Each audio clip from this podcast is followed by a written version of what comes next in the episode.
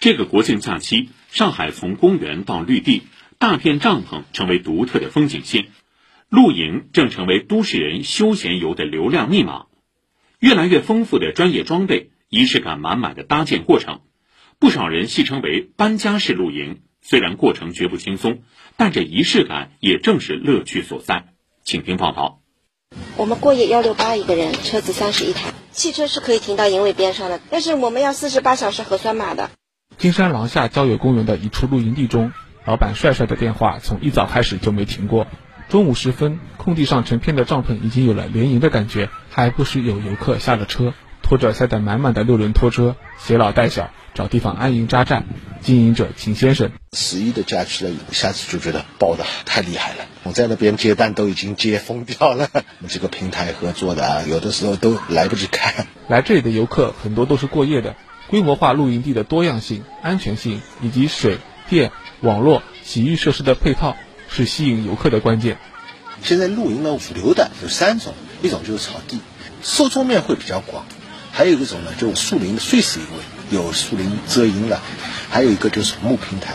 那木平台的优势是结合了草地跟林地各个方面，但是呢，价格会比较高一点。搭好帐篷，竖起天幕，一家人差不多就要忙活近一个小时。和以往铺张电子席地而坐不同，如今的露营爱好者大多还会带上轻便的折叠座椅，铺展开后围坐在一起，很是惬意。开心，我跟我朋友玩。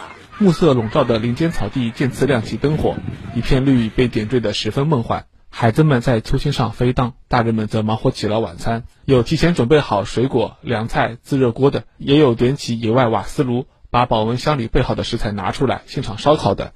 一眼看去，草地林间仿佛成了露营装备的秀场，忙碌中不乏手忙脚乱，大厨也常有翻车的时候。抱怨两句之后，还是一片欢声笑语。我们也是今年开始的嘛，每一次都是搬家，会觉得麻烦吗？不会麻烦呀，差不多忙一天吧，备一天东西。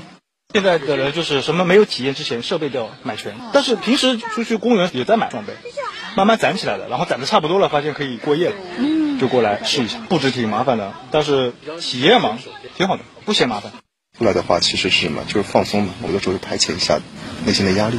当天幕下的露天电影开始放映，蓝牙音箱播放着吉他小调，躺在帐篷里，看着一口铝锅咕噜咕噜的冒着热气，亮着暖光的灯串从帐顶一路延伸到平整的草地，所有的忙碌都值了。